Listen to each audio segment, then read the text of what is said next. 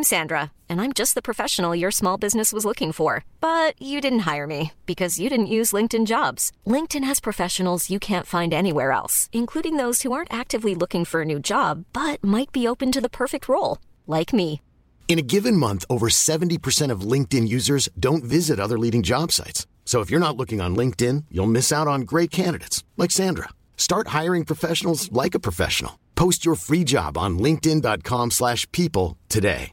A lot can happen in the next three years. Like a chatbot may be your new best friend. But what won't change? Needing health insurance. United Healthcare Tri Term Medical Plans are available for these changing times. Underwritten by Golden Rule Insurance Company, they offer budget friendly, flexible coverage for people who are in between jobs or missed open enrollment. The plans last nearly three years in some states, with access to a nationwide network of doctors and hospitals. So, for whatever tomorrow brings, United Healthcare Tri Term Medical Plans may be for you. Learn more at uh1.com. Salut à toutes et à tous. Aujourd'hui, j'ai décidé de parler du temps. J'ai choisi de parler de ce sujet-là aujourd'hui parce que j'ai eu de nombreux commentaires me disant ne pas avoir le temps justement d'écouter les podcasts, de se poser, de prendre du temps pour soi, etc.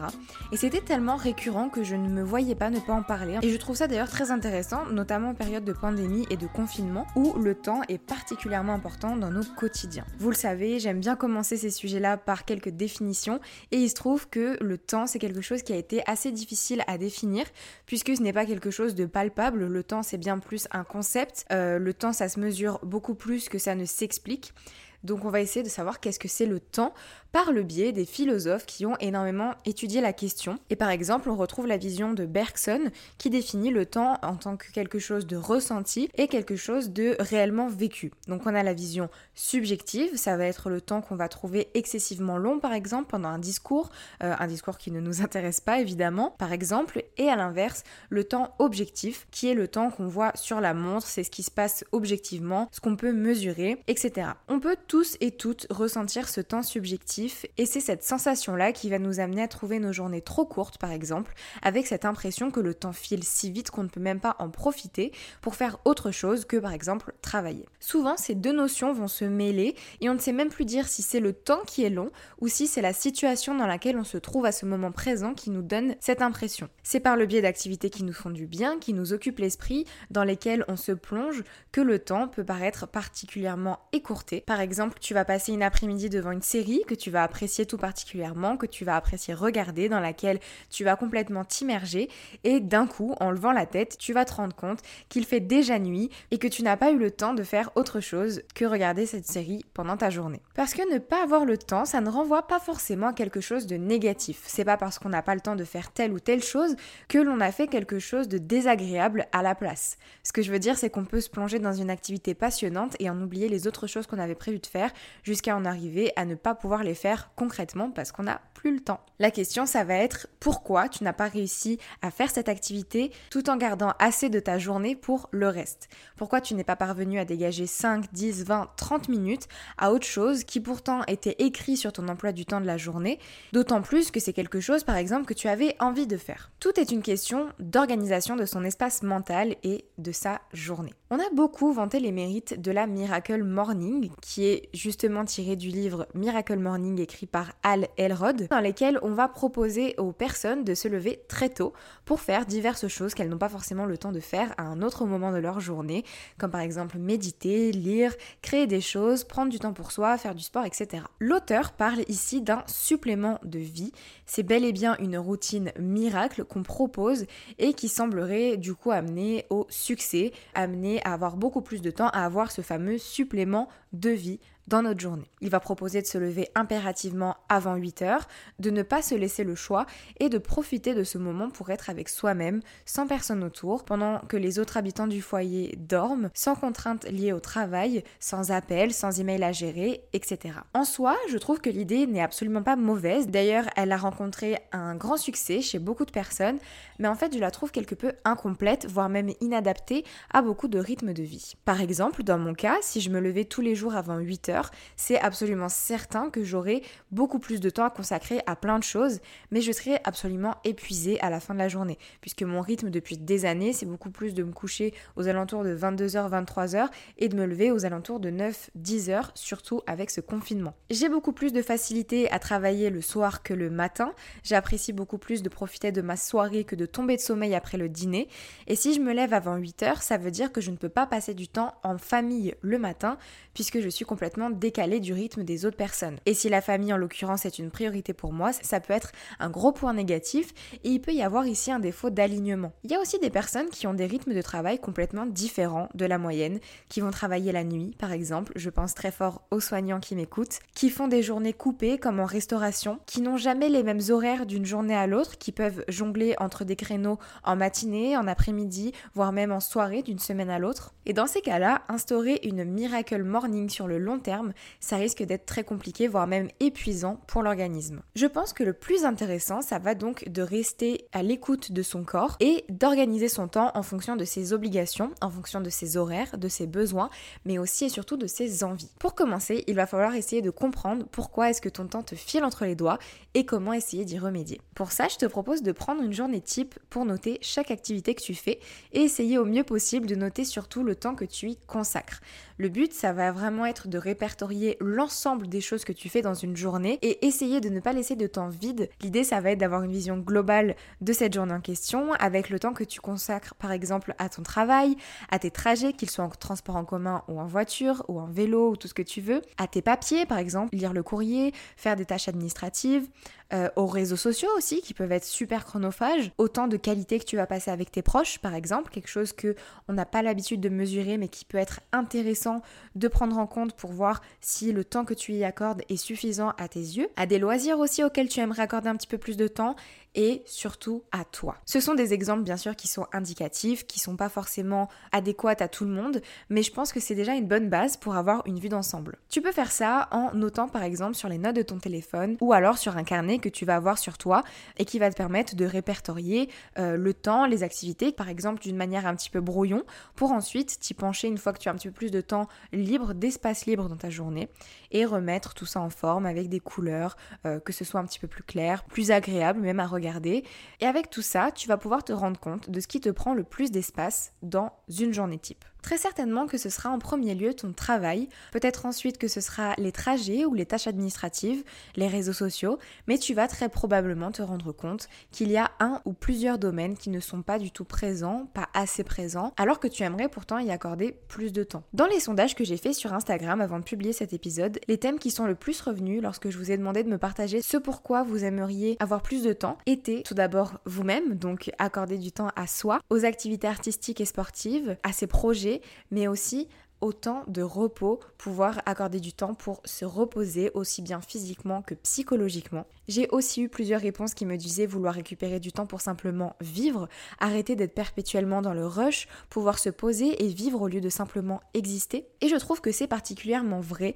dans notre société qui est centrée autour du capitalisme, du travail, de la rentabilité, de la productivité et qui ne valorise pas assez les pauses. Le fait de juste s'arrêter, faire un temps mort, s'octroyer de l'espace et regarder le temps passer. Pouvoir se donner ce luxe, je dirais même, d'arrêter le temps, de le savourer d'écouter les bruits de la maison, d'écouter les bruits de l'extérieur et juste observer, se vider la tête et ne penser à rien d'autre qu'à la pause qu'on a décidé de s'offrir là, maintenant. Ça se rapproche beaucoup de la méditation et je développe d'ailleurs ce sujet dans l'épisode 12 qui s'appelle Vivre au présent, que je te mettrai dans la description si ça t'intéresse. Aujourd'hui avec le confinement, on a eu le luxe de pouvoir mettre nos vies sur pause et de récupérer un petit peu de ce temps qu'on a tendance à nous voler, qu'on laisse filer par manque d'attention. Même si effectivement les raisons de ce confinement ne sont pas de se recentrer sur soi et de nous permettre d'être plus au calme, ça fait partie des conséquences positives qu'on peut en tirer et je t'encouragerai à te donner ce droit-là. Si on reprend l'outil que je t'ai donné juste avant, le fait d'avoir un plan de ta journée que tu peux lire, que tu peux regarder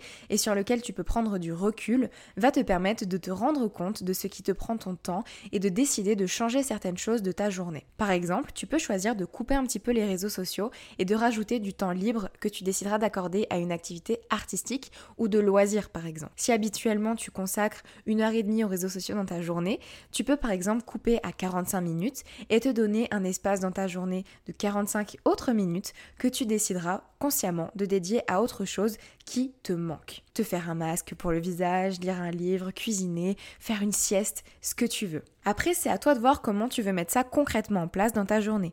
Peut-être que 45 minutes, ce sera réparti sur 5 minutes au long de ta journée. Ou peut-être que tu préféreras ne prendre que 2 fois 20 minutes par exemple. C'est toi qui décides de ce qui te convient le mieux, de ce qui s'accorde le mieux surtout avec les autres tâches que tu ne peux pas ou que tu ne veux pas changer. Et ensuite, matériellement, tu peux choisir de te mettre un rappel sur ton téléphone, une alarme ou même un post-it à l'endroit stratégique pour te souvenir de prendre ce temps-là. C'est à toi de voir comment tu veux t'organiser. Le tout, c'est que tu puisses te faire confiance, c'est que tu puisses être fidèle et ne pas te mentir, prendre le parti de simplement t'écouter. Parce que forcément, si tu mets une alarme mais que tu la coupes pour ne pas respecter ton propre engagement, euh, évidemment que tu seras déçu de toi et que cet exercice ne fonctionnera pas. Le but, c'est de se donner sa propre confiance, de peut-être se forcer un petit peu au début, mais à terme que ça devienne une habitude qui te fait du bien. Il faut mettre des actions en place pour récupérer son pouvoir et ce n'est pas en t'auto-sabotant que tu réussiras à récupérer le temps perdu de ta journée. Et puis prendre le temps, ça peut aussi simplement être faire une pause entre deux moments de télétravail par exemple, écouter un podcast de 10-20 minutes et ensuite retourner travailler. C'est pas forcément très compliqué et ça peut vraiment te faire du bien. Ensuite, je pense que c'est important de souligner que c'est un exercice qui est adaptable à chacune de tes journées, de tes semaines.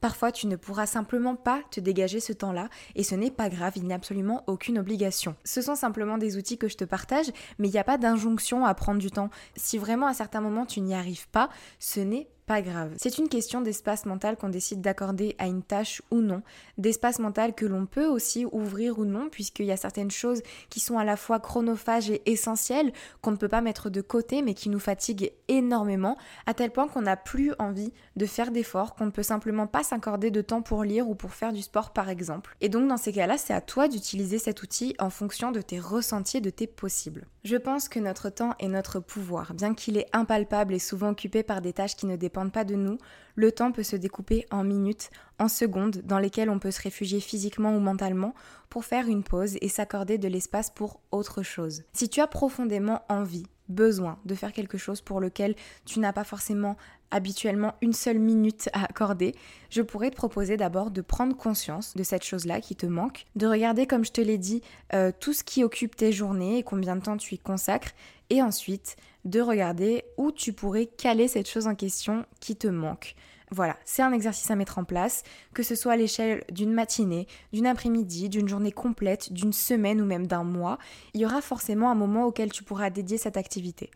Mais ça demande un petit peu de travail en amont, ça demande euh, de faire le point et de s'accorder ce temps en question, de le trouver et de s'autoriser à le prendre. Aujourd'hui, le temps, c'est notre richesse la plus grande dans un moment où le temps, c'est de l'argent, où la productivité prime sur les besoins de calme et de loisir, où chaque minute est chronométrée, où nos journées passent si vite qu'on n'a pas le temps de voir certaines heures passer. Parmi les conseils que vous m'avez partagés sur Instagram, il y avait beaucoup de méditation et d'incitation à couper sur les réseaux sociaux, même si c'est un petit peu paradoxal. Je pense que c'est une excellente conclusion. J'espère avoir pu t'aider et que cet épisode sera le point de départ d'une nouvelle organisation de tes minutes pour pouvoir récupérer ce fameux temps qui nous glisse un petit peu trop souvent entre les doigts. N'hésite surtout pas à me retrouver sur Instagram et à me dire ce que tu as pensé de cet épisode sur Apple Podcast. Je te remercie pour ton écoute et je te dis à très vite dans un prochain épisode de Bouteille à la mer. Mom deserves the best, and there's no better place to shop for Mother's Day than Whole Foods Market. They're your destination for unbeatable savings, from premium gifts to show-stopping flowers and irresistible desserts. Start by saving 33% with Prime on all body care and candles. Then get a 15-stem bunch of tulips for just $9.99 each with Prime. Round out Mom's menu with festive rosé, irresistible berry chantilly cake, and more special treats. Come celebrate Mother's Day at Whole Foods Market. Hold up. What was that? Boring. No flavor. That was as bad as those leftovers you ate all week. Kiki Palmer here, and it's time to say hello to something fresh and guilt-free. Hello Fresh. Jazz up dinner with pecan-crusted chicken or garlic butter shrimp scampi. Now that's music to my mouth. Hello Fresh. Let's get this dinner party started. Discover all the delicious possibilities at hellofresh.com. Even when we're on a budget, we still deserve nice things. Quince is a place to scoop up stunning high-end goods for 50 to 80% less than similar brands. They have buttery soft cashmere sweaters starting at $50, luxurious Italian leather bags, and so much more. Plus, Quince only works with factories that use safe, ethical, and responsible manufacturing. Get the high-end goods you'll love without the high price tag with Quince. Go to quince.com/style for free shipping and 365 day returns.